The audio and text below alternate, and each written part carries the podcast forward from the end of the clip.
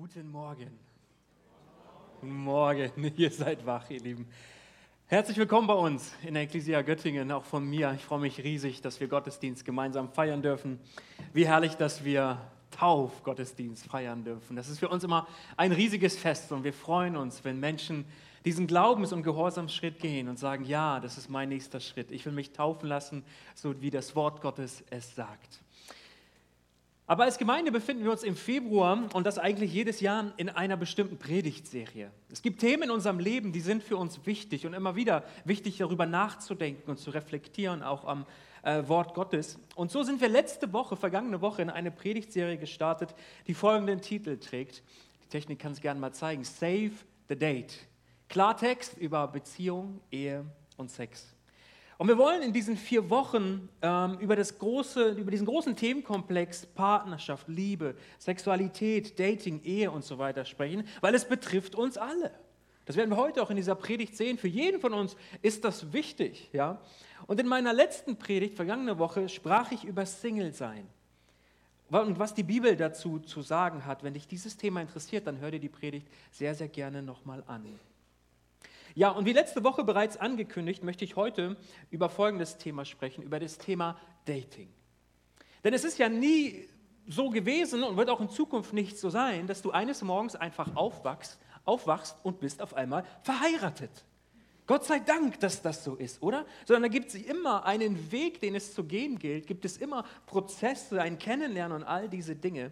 Heute möchte ich über das Dating sprechen und ein paar Impulse hier setzen und die nächsten beiden Wochen werden wir dann das Thema Ehe miteinander äh, genauer anschauen. Nächste Woche haben wir einen Gastsprecher da, da freue ich mich auch sehr, sehr drauf. Dating.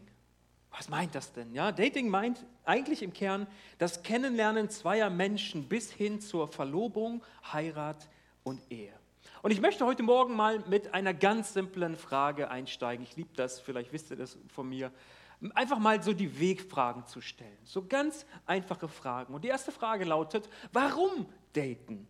Warum machen sich eigentlich die allermeisten Menschen auf den Weg und wollen jemanden kennenlernen, mit dem sie idealerweise das Leben teilen und dann auch miteinander verbringen möchten? Warum? Warum lassen wir das nicht einfach? Warum macht nicht jeder sein eigenes Ding, kocht sein eigenes Süppchen und alle sind happy? Nee. Nun, ich glaube, dass diese Sehnsucht nach einem Gegenüber, nach einem Partner mit Gott zu tun hat. Denn Gott schuf den Menschen als ein Beziehungswesen. Wir brauchen das. Das befindet sich ganz tief in uns drinnen. Es ist eine der tiefsten Sehnsüchte und Wünsche, die wir in uns tragen. Und mit Sehnsüchten ist es ja so, dass wenn sie unerfüllt bleiben, dann schlagen sie manchmal um in, in eine Furcht oder in Frust oder sogar um in Angst. Manch einer mag befürchten, allein bleiben zu müssen. Und diese tiefe menschliche Sehnsucht, die jeder von uns in sich trägt, nach Gemeinschaft, nach Beziehung, nach einem Gegenüber, nach Freunden, nach Familie, aber auch nach einem Partner, mit dem man das Leben teilen kann, die können wir ganz, ganz gut sehen bei dem ersten Menschen, nämlich Adam. Gott schuf Adam und er brachte ihn in den Garten Eden, so erzählt es uns das Wort Gottes. Und Adam hatte dort im Garten Eden gewisse Aufgaben und Verpflichtungen. Ihm war nicht langweilig, er hatte etwas zu tun. Und hör mal ganz kurz zu, das ist wichtig, was ich jetzt sage. Ich betone das, weil manch einer denk, denkt, Arbeit sei eine Folge des Sündenfalls. Ist es nicht. Es gab Arbeit auch schon davor und etwas zu tun und Aufgaben zu erledigen. Bereits vor dem Sündenfall hatte Adam etwas zu tun. Und weißt du, wenn man das so liest, die äh, Erzählung vom Garten Eden, der Erschaffung des Menschen, der Welt und so weiter, und Adam befindet sich dort im Garten und ähm, er konnte nackig durch den Garten hüpfen, denn Scham kannte er nicht, sie kam erst später in die Welt. Ähm, er konnte vielleicht mit den Tieren spielen. Ja? Alles war schön und grün und herrlich. Und vielleicht konnte er sogar die Weintrauben direkt von der Rebe knabbern. Keine Ahnung, wie er das gemacht hat. Ja? Alles um ihn herum war schön und war sehr gut. Und er lebte in einer perfekten Gemeinschaft mit Gott. Du musst dir das mal vorstellen, die Bibel sagt, Gott spazierte durch den, äh, durch den Garten und hatte Gemeinschaft mit ihm. Wahnsinn. Alles war so gut. Und doch machte Gott eine Beobachtung. Und wir lesen in 1. Mose 2, 18. Und Gott der Herr sprach, Es ist nicht gut, dass der Mensch allein sei. Ich will ihm eine Hilfe machen, die ihm entspricht. Eine der Aufgaben, die Adam hatte im Garten Eden, war es, die Vielzahl der Tiere zu benennen. Das war sein Job. Er sollte ihnen Namen geben.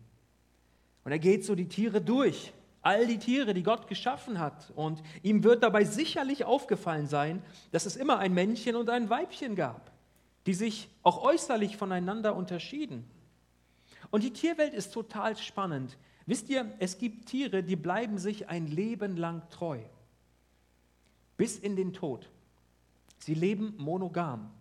Schwäne zum Beispiel, Großpinguine, Albatrosse und Biber bleiben ein Leben lang zusammen. Sie sind einander treu. Und jetzt folgende Frage, hier jetzt die Tierkenner unter uns, ja, die werden es vielleicht wissen. Weißt du, wie eine nordamerikanische Präriewühlmaus aussieht? Ich hatte auch keine Ahnung, wie sehen die. Aber ich zeige es euch, ich habe ein Bild mitgebracht. Sieht aus wie eine Ratte irgendwie. Aber der Name ist schöner. Nagetiere, die sehen doch alle gleich aus irgendwie, oder?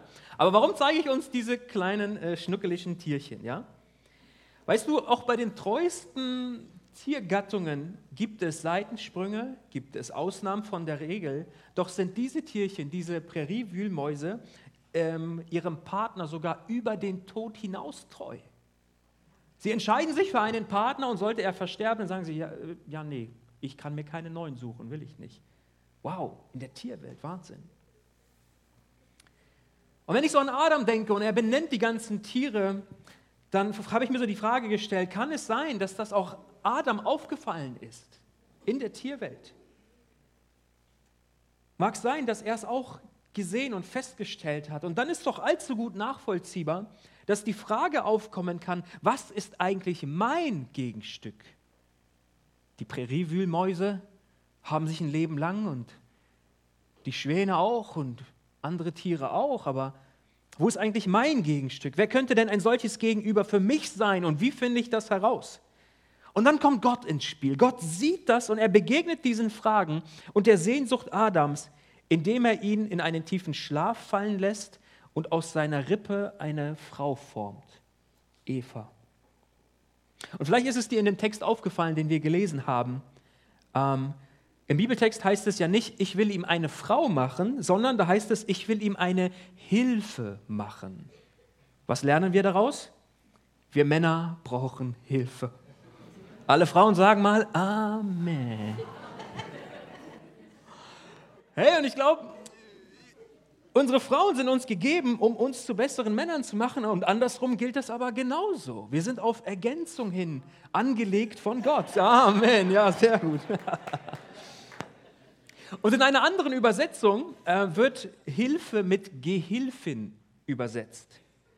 Und das meint keine Gehilfe, die man braucht, um sich abzustützen und die nur trägt. Und nein, nein, sondern das meint schon ein gegenseitiges Füreinander-Dasein, ein Helfen, ein Unterstützen, ein einander tragen, einander ermutigen, einander vergeben, einander trösten und so weiter und so weiter. Die Liste könnten wir jetzt noch sehr, sehr gut fortsetzen. Nun, wir sehen hier, warum wir Menschen nicht alleine bleiben wollen. Gott legte diese Sehnsüchte und Wünsche in uns hinein und das ist gut, dass es so ist. Und um nicht allein bleiben zu müssen, stellt sich doch die Frage, gerade für uns Männer, wenn wir die Geschichte von Adam lesen, was müsste ich denn tun, um eine Partnerin zu finden? Soll ich es machen wie Adam? Soll ich bitten, Herr, nimm sie, nimm die Rippe und lass mich in den tiefen Schlaf fallen und mach mir eine Frau daraus? Wäre ja einfach. Du musst ja nichts machen. Du schläfst ein, wachst auf, Frau da. Perfekt, oder? Könnte man sich wünschen, aber nee, so funktioniert das heute nicht. Das weibliche Geschlecht ist da.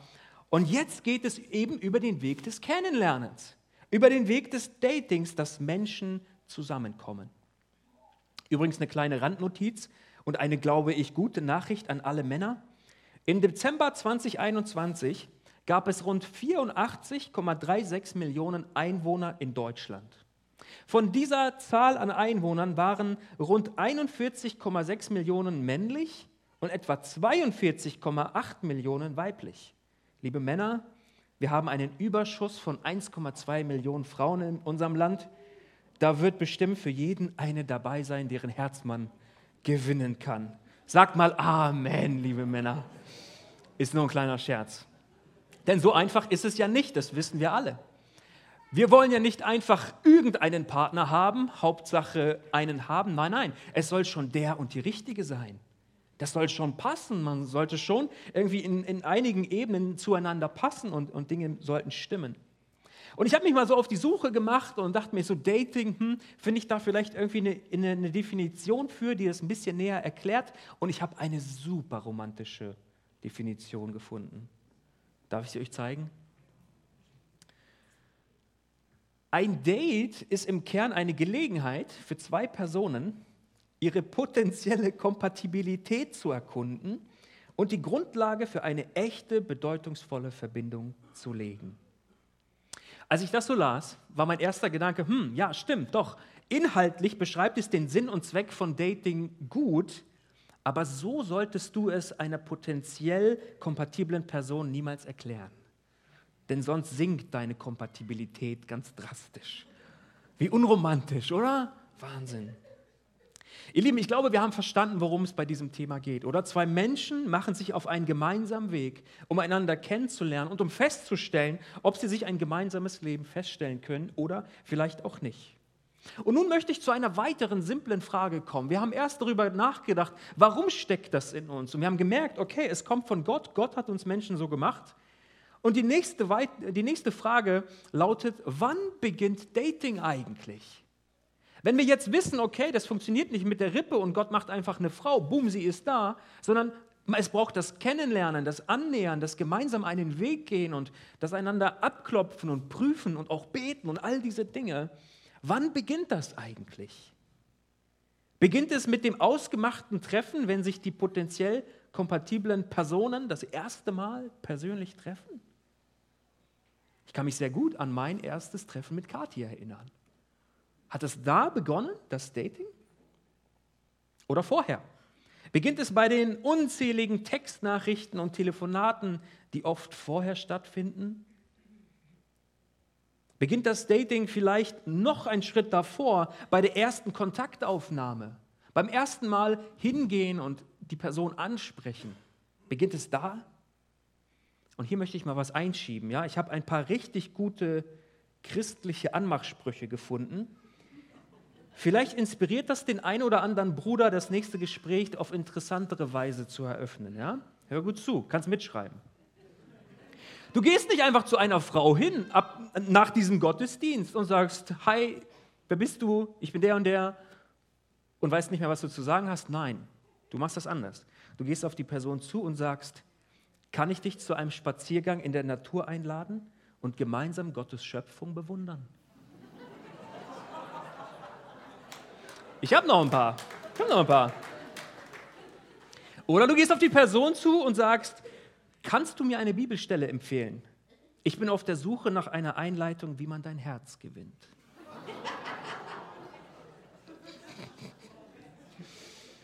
Ah, es wird noch besser. Liebe Männer, Stift muss glühen.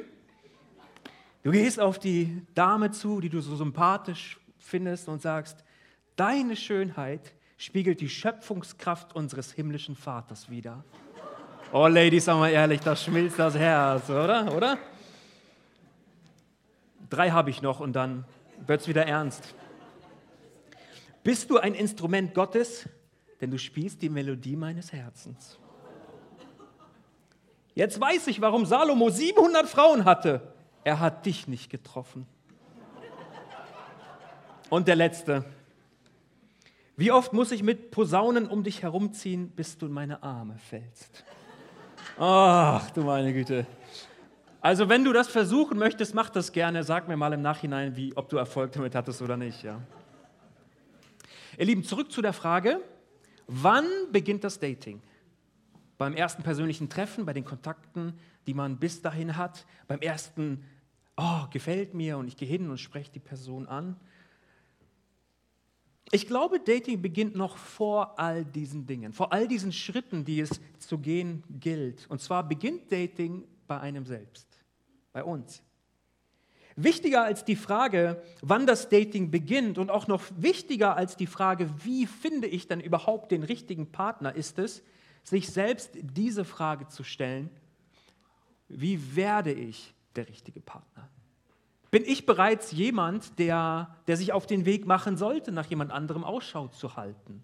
Wie werde ich der richtige Partner für, für den Partner, den ich irgendwann haben werde? Bist du eigentlich noch, bevor du dich auf die Suche nach einem Partner machst, datingfähig? So will ich es mal sagen. Bist du gerade emotional und charakterlich stabil und gesund genug, dass du dich auf eine Beziehung überhaupt einlassen könntest und solltest?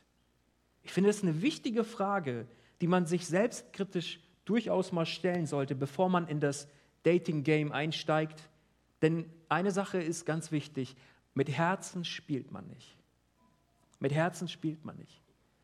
Beziehungen sind etwas so Enges. Zwei Menschen kommen sich so nahe und öffnen sich. Und das bringt eine sehr, sehr hohe Verletzlichkeit mit sich. Mit Herzen spielt man nicht. Okay, aber wie finde ich heraus, ob ich datingfähig bin oder vielleicht noch nicht? Hier ein paar Gedanken dazu. Deine Umstände sind entscheidend. Kommst du vielleicht gerade aus einer langjährigen Beziehung? Trägst du vielleicht noch Enttäuschungen, Verletzungen und Schmerz mit dir rum? Vielleicht ist die Trennung auch gar nicht von dir ausgegangen, sondern von der anderen Person und du hängst noch immer an dieser Beziehung. Wenn das der Fall ist, dann ist es einfach nicht weise, sich schon jetzt auf den Weg zu machen, um in eine neue Beziehung zu gehen, sondern das sollte erst aufgearbeitet werden. Zweitens, bist du charakterlich bereit für Beziehung? Bist du kritik- und kompromissfähig? Denn das wirst du brauchen, um in einer gesunden Beziehung zu sein. Hast du Empathie und echtes Interesse an deinem Gegenüber, oder geht es dir nur um deine Sehnsüchte und Wünsche? Ich brauche das und ich suche mir jemanden, der mir das gibt, was ich brauche. Mir geht es gar nicht so sehr um die Person und wie kann ich ihr dienen, wie kann ich ihr etwas Gutes tun und wie können wir gemeinsam eine starke, gesunde, gute Beziehung haben. Und dann stellt sich auch die Frage nach deiner Motivation. Willst du daten, weil du Angst hast, für immer allein zu bleiben? Ich glaube, auch hier gilt, Angst ist ein schlechter Ratgeber. Willst du vielleicht eine Beziehung, weil dir einfach ein bisschen langweilig ist alleine? Und du denkst dir, Mensch, das könnte ein bisschen Farbe in meinen Alltag bringen, ich suche mir einfach jemanden. Magst du vielleicht einfach dieses kribbelige Gefühl, welches beim Kennenlernen und Verlieben ähm, entsteht? Oder geht es dir um deinen Status, um deinen Beziehungsstatus? Du willst gerne vergeben sein, weil du dir dadurch mehr Aufmerksamkeit und vielleicht auch Anerkennung erhoffst. Schau mal, ich habe einen Partner. Und bei deiner Suche suchst du gezielt nach einem Partner, den man gut vorzeigen kann. Charakterlich ist der Kerl zwar furchtbar, aber er hat Muckis und sieht gut aus und hat ein schönes Auto, mit dem er mich abholen kann. Mit dem kann ich mich beim Geburtstag von Onkel Alois sehen lassen. Und zusätzlich ist man auch die nervigen Fragen der Familie los. Und gibt es da jemand und all diese Sachen. Missversteht mich an dieser Stelle bitte nicht falsch. Es geht nicht darum, dass man sich selbst erst in einen Zustand nahe der Perfektion bringen muss, bevor man sich auf den Weg macht, jemanden kennenzulernen. Darum geht es nicht. Wir alle bringen immer unsere Prägung mit. Unsere familiäre Prägung, unsere kulturelle Prägung. Wir bringen unsere Erfahrungen mit, die wir gemacht haben.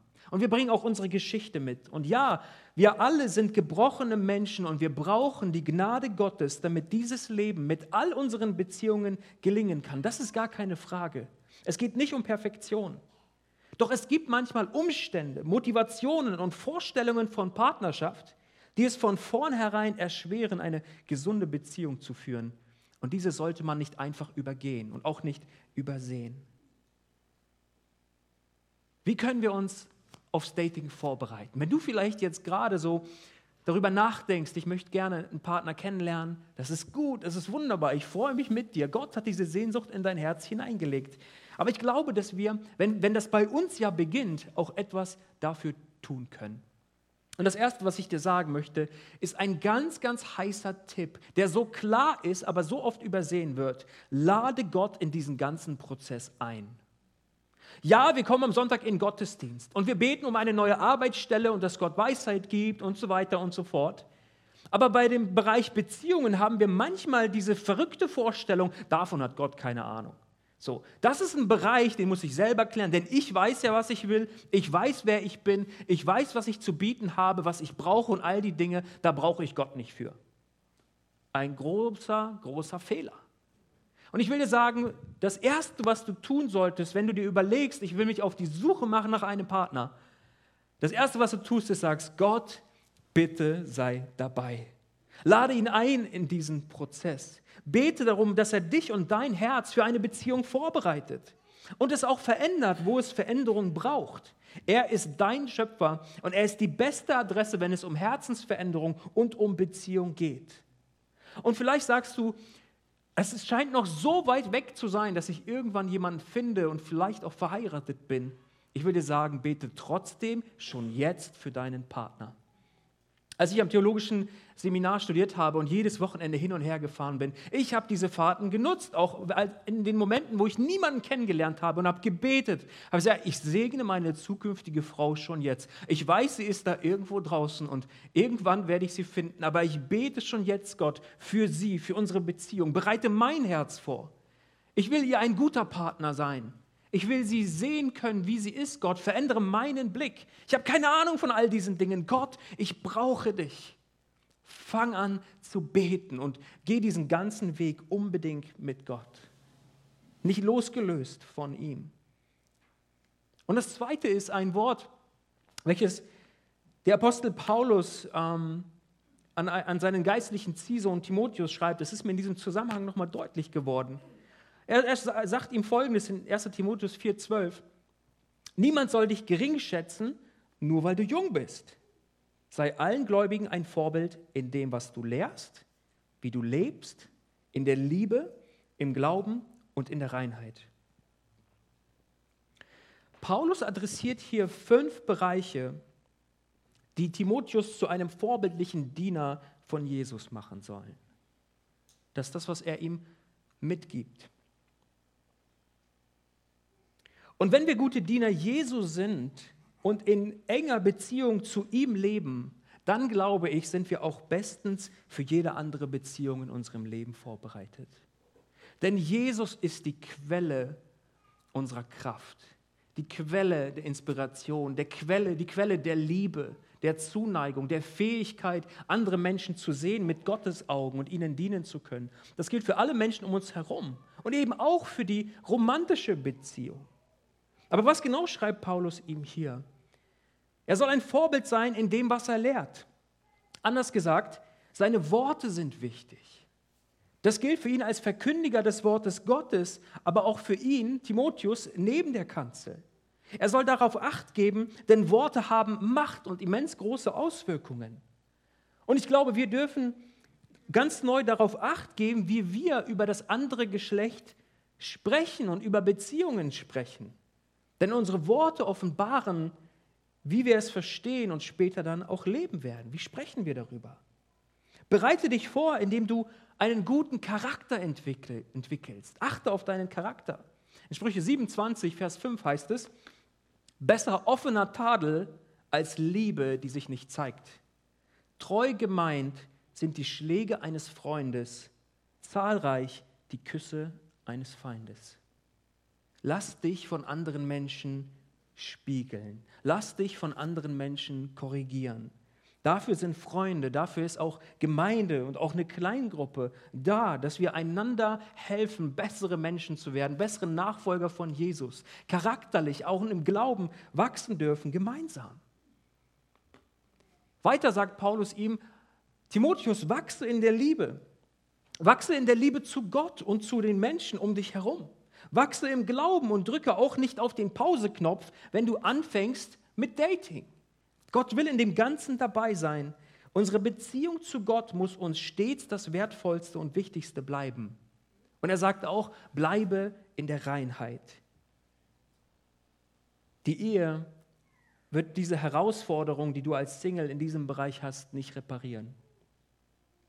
Man neigt dazu, das zu glauben.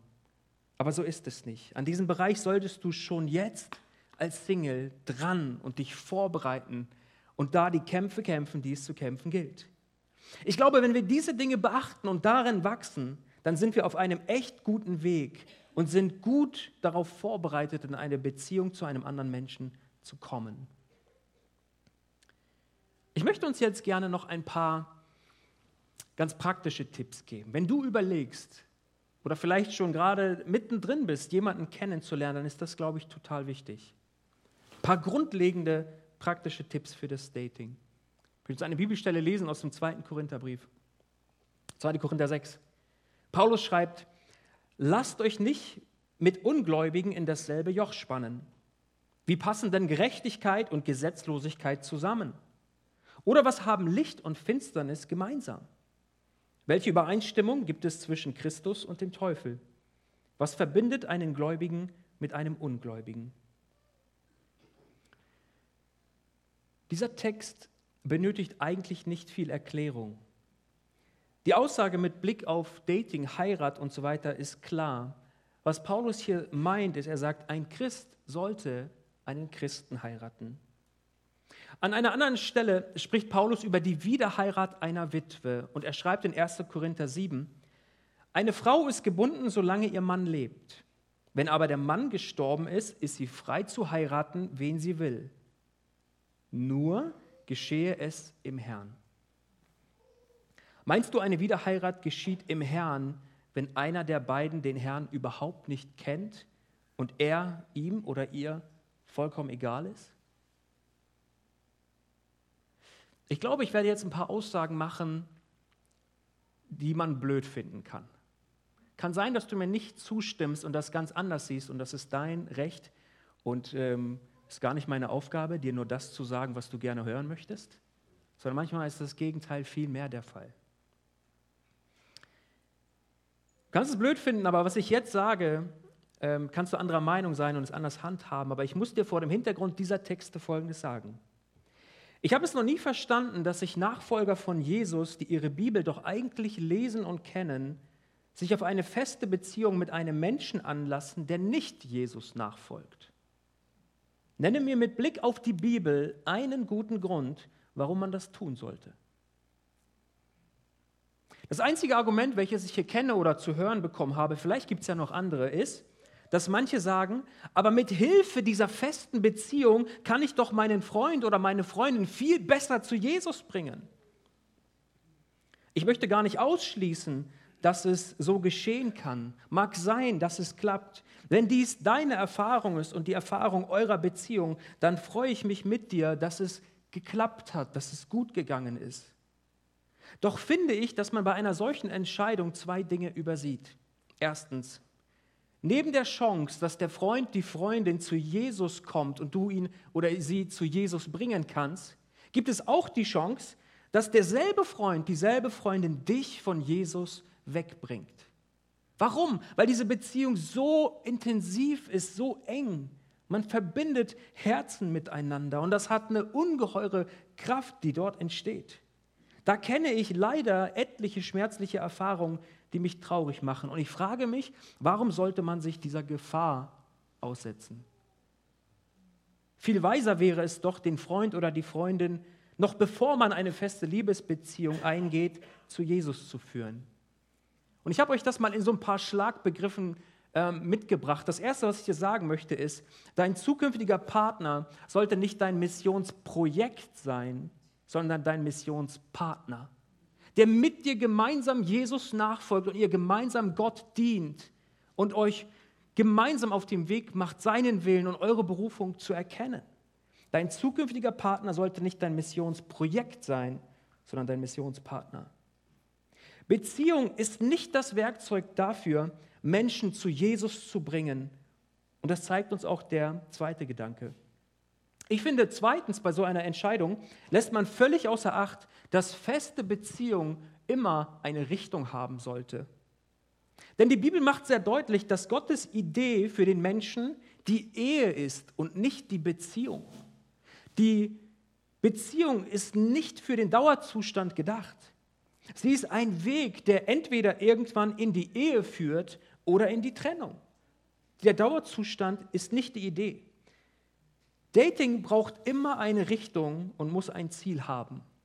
Beziehungen bloß um der Beziehung willen ist nicht die Idee Gottes dahinter, sondern er wünscht sich, dass Menschen sich mit dem Ziel kennenlernen und Beziehung eingehen, um am Ende in einer lebenslangen, in einer exklusiven, in einer aufeinander gerichteten und verbindlichen Beziehung anzukommen.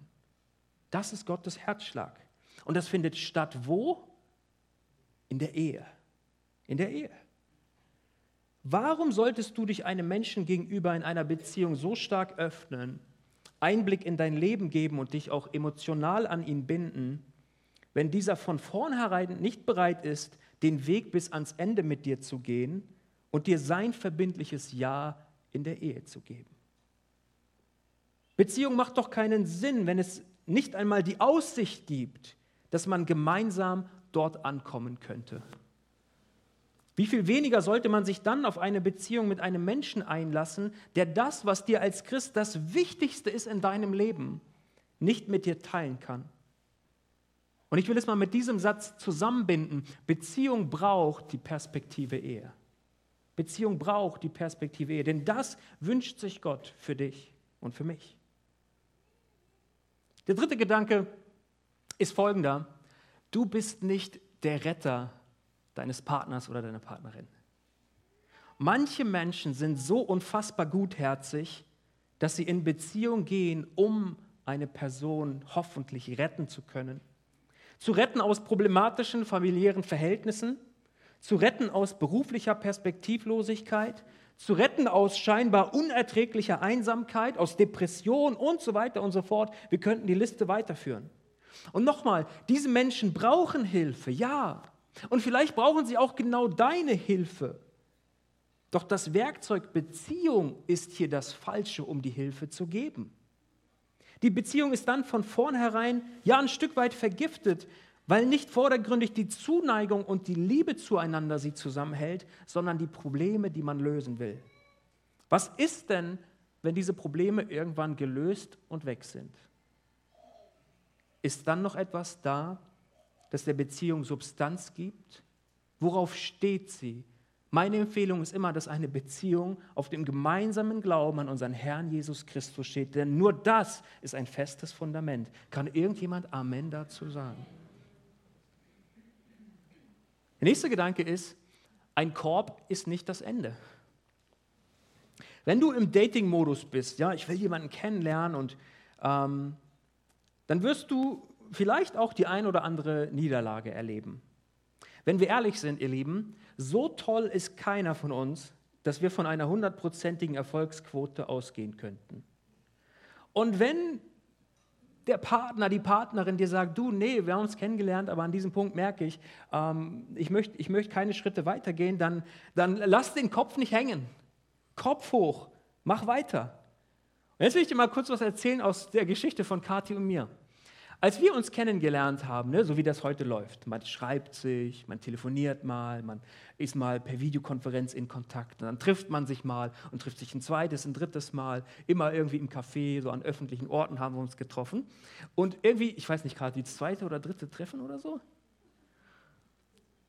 Das zweite Treffen, genau. Ja, ich war schnell. Das zweite Treffen. Und wir waren in Paderborn. Paderborn, das war so die Mitte, ne? Göttingen, Bochum und Paderborn war so ungefähr die Mitte. Wir sind durch den Park spaziert und haben Eis gegessen und dann saßen wir da so richtig schön auf so einer kleinen Mauer. Vor uns ein See und die Entchen. Mm, romantisch. Und was dachte sich der Marc? Jo, fragt doch einfach mal, ob ihr nicht ein Paar sein wollt. Das war eine super äh, spontane Aktion, ja? Und ich fange, ich setze an und sage, oh Kathi hier und so schön. Ich weiß gar nicht mehr so genau, was ich gesagt habe, so. aber ich weiß das Ergebnis. Ich hole aus und erzähle und ich könnte es mir vorstellen und so weiter. Kathi hat null verstanden, was ich will von ihr. Das war viel zu spontan. Und, aber sie hat schon gemerkt, okay, der, der will, der fragt jetzt irgendwie gerade, ja, äh, ob wir nicht ein Paar sein wollen und einander weiter kennenlernen wollen. Und sie sagte, äh, nee, noch nicht. noch nicht, Marc. Ähm, wir können uns gerne noch weiter kennenlernen, aber das ist noch irgendwie zu früh, diese Frage zu stellen. Lieber Mann, mach dir bitte Gedanken. Das ist was, was ich daraus gelernt habe. Ja, überleg, was willst du sagen, bisschen geordnet und so, ja, dass die Frau versteht, was du willst in diesem Moment. Aber weißt du, sie hat mich in dem Moment zurückgewiesen, aber sie hat es auch auf eine sehr charmante Art und Weise gemacht und ich wusste, wir können uns weiter kennenlernen. Wenn das in deinem Leben oder deine Erfahrung eine andere war und jemand sagt einfach Nein, hey, dann ist das so. Das ist nicht das Ende, sondern es gibt noch andere tolle Menschen, die es wert sind, dass du sie kennenlernst und ihr schaut, ob ihr nicht gemeinsam einen Weg gehen möchtet. Ein Korb ist nicht das Ende. Und dann ist noch ein weiterer Bereich, glaube ich, immens wichtig, und zwar Bereich der Sexualität. Dazu ganz kurz. Da zeigt uns die Bibel folgendes Prinzip. Maximale Intimität braucht maximale Verbindlichkeit. Maximale Intimität braucht maximale Verbindlichkeit.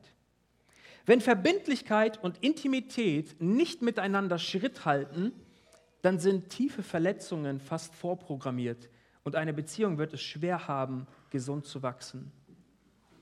Auch wenn der Mann, auch wenn er der Mann deiner kühnsten und wildesten Träume ist und alles so unglaublich perfekt scheint und du bist über beide Ohren total verknallt in ihn, überstürzt nichts beim Kennenlernen. Und lebt nicht als Eheleute zusammen, wenn ihr noch keine Eheleute seid. Das ist eine dringende Empfehlung. Da gehen, gehen Leute einfach in einem Tempo, das viel zu schnell ist. Zieht nicht zusammen. Das ist meine Empfehlung.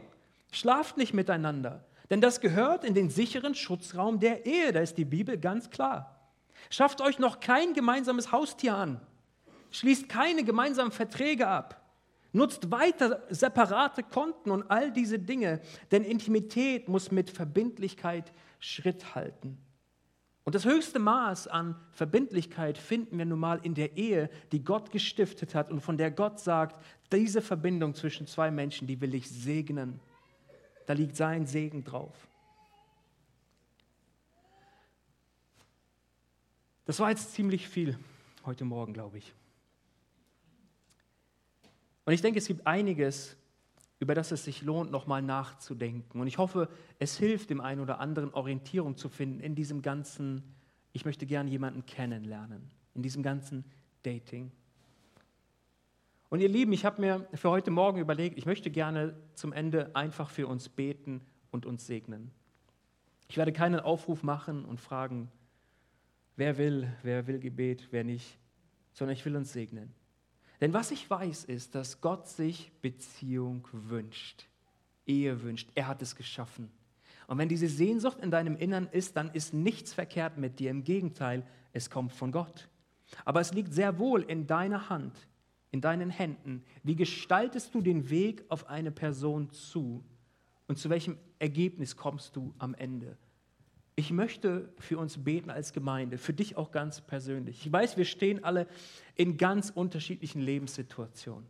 Vielleicht sitzt du hier und das ist für dich gar kein Thema. Du bist jahrelang glücklich verheiratet. Preis den Herrn, wenn das so ist. Aber wenn du mit jüngeren Menschen in Kontakt kommst, dann, dann wisse das und habe das im Hinterkopf und hilf ihnen in diesen ganzen Fragen, in denen man steckt. Und es gibt einige, für die ist das gerade ein Thema oder wird es irgendwann bleiben. Ich wünsche mir von euch, für euch, dass ihr tolle Partner findet, mit denen ihr gemeinsam Gott dienen könnt und etwas verändert in dieser Welt. Deswegen lade ich uns ein, lasst uns unsere Augen mal schließen. In dem Wissen, dass der lebendige Gott hier ist, der uns liebt, der uns kennt.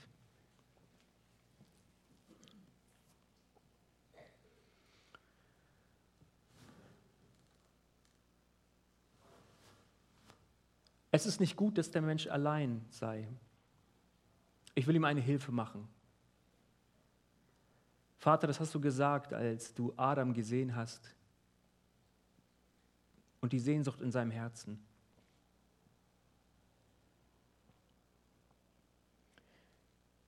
Und das hat sich nicht verändert, Herr. Auch heute tragen wir das in unseren Herzen. Herr, wir wollen uns von dir leiten lassen in all den Fragen unseres Lebens, auch in den Fragen der Beziehung. Herr, ich bitte dich, vergib uns, wo wir dich außen vor gelassen haben und der Meinung waren, wir können viel besser entscheiden, wir können viel besser das Ganze angehen. Herr, ich bete darum, dass du jedem Einzelnen, der diesen Wunsch in sich hat, einen Partner kennenzulernen, zur Seite stehst. Und dass das niemals losgelöst von dir geschieht, sondern führe du, lenke du die Herzen, verändere die Herzen, wo sie es brauchen, Herr. Korrigier uns. Wir liefern uns ganz neu deinem Wirken aus. Denn du wünschst dir, dass Beziehungen gelingen, dass sie auf einem festen Fundament stehen. Und dazu solltest du in ihrer Mitte sein, Herr. Herr, ich bete heute Morgen auch für jede gescheiterte Beziehung, für jede Verletzung, die da ist, die zurückgeblieben ist. Ich bete darum, dass du Herzen wiederherstellst und Menschen, die sich für nicht mehr beziehungsfähig halten, dass du sie beziehungsfähig machst. Schenk ihnen das Selbstbewusstsein, die Liebe zu dir, zu anderen Menschen. Schenk ihnen, was sie brauchen, Herr, um sich wieder auf Neues einlassen zu können. Heute Morgen bete ich aber auch, Herr, für jede Ehe, die gerade durch schwierige Zeiten geht, wo Spannungen sind, Missverständnisse, wo Entzweiung ist, wo die Liebe fehlt. Herr, dass du dort hineinkommst und das, was tot ist, wieder belebst zu neuem Leben. Denn du bist unser Herr, unser Schöpfer und dir ist alles möglich. Herr, ich bete darum, dass Heilung geschieht, wo Verletzungen sind. Und du bist nicht ein Gott, der einfach Pflaster klebt. Nein, du sprichst ein Wort und es geschieht Neues. Danke, dass du der Herr aller Beziehungen bist. Herr, wir beten dich an, wir preisen dich wir geben dir alle Ehre, Jesus. In deinem wunderbaren Namen habe ich gebetet und wir alle sagen Amen, Amen, Amen.